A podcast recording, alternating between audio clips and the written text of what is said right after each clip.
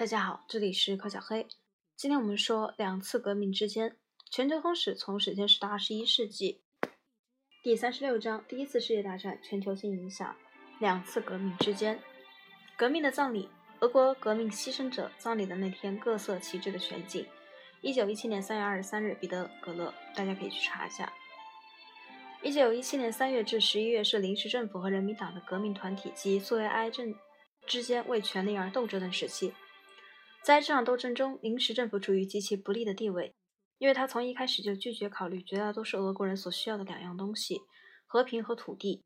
里沃夫公爵及其部长们坚持认为，土地重新分配这样的重大改革必须等到能真正代表人民并有权决定这一基本问题的立宪会议召开时才能进行。同样，政府也不愿结束战争，因为俄国对他的盟友负有某些不肯推卸的义务。这些论点是合情合理的，也可以理解的，但在政治上却是自杀性的。临时政府恳求人们忍耐，而苏维埃则要求立刻实现和平，立即分配土地，以此争取人民大众。苏维埃的起源可以追溯到1905年的革命，当时工人们选举产生了工人代表会议及苏维埃，以协调他们反对沙皇专制统治的斗争。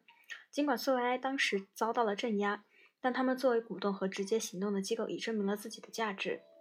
他们恰恰具有临时政府明显缺乏的品质，同人民大众有着密切的关系。苏维埃随战争所引起的危机而再次出现是很自然的。由于其起源和成分的缘故，他们一点也不像临时政府那样过于拘谨，非要等到选举之后才进行和平谈判和土地分配。他们毫不犹豫、毫无保留地表达人民大众的心声，因此得到了越来越多的民众的支持。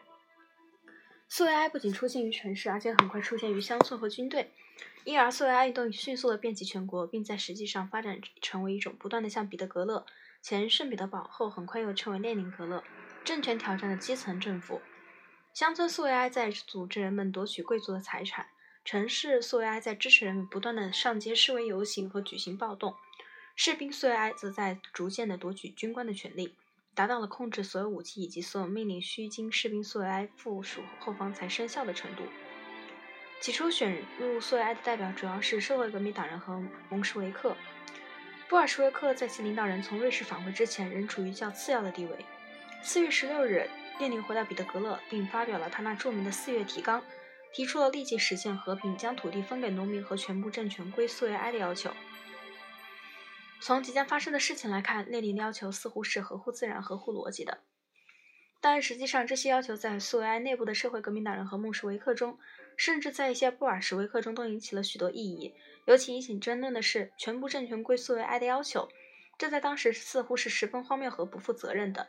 然而，时间证明列宁是正确的，因为战争持续的越久，公众的不满情绪就越大，他的要求也就越得人心。那些在四月份似乎还是稀奇古怪的口号，半年之后听起来就完全合理了。到一九一七年年底时，许多人都在准备为。全部政权归苏维埃而战斗，以摆以便摆脱临时政府，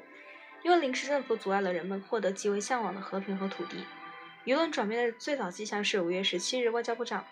米留科夫的被迫辞职。米留科夫极力主张俄国继续进行战争，致使他极不得人心，结果被迫辞职。里沃夫和克伦斯基组成了新的临时政府。新临时政府一直执政到七月二十日以前。从七月二十日起，一直以有影响的掌权者形象出现的克伦斯基组成了一个以他自己为总理的新政府。到这时，国民的倾向已完全转向左派，以致新部长们大多是社会革命党人和穆什维克。认为立宪民主党人是俄国政见的经济分子的时代就此一去不返。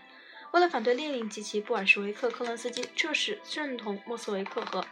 社会革命党人合作。下一集我们讲一九七年布尔什维克革命。获奖的列宁与托洛茨基，我们下次见。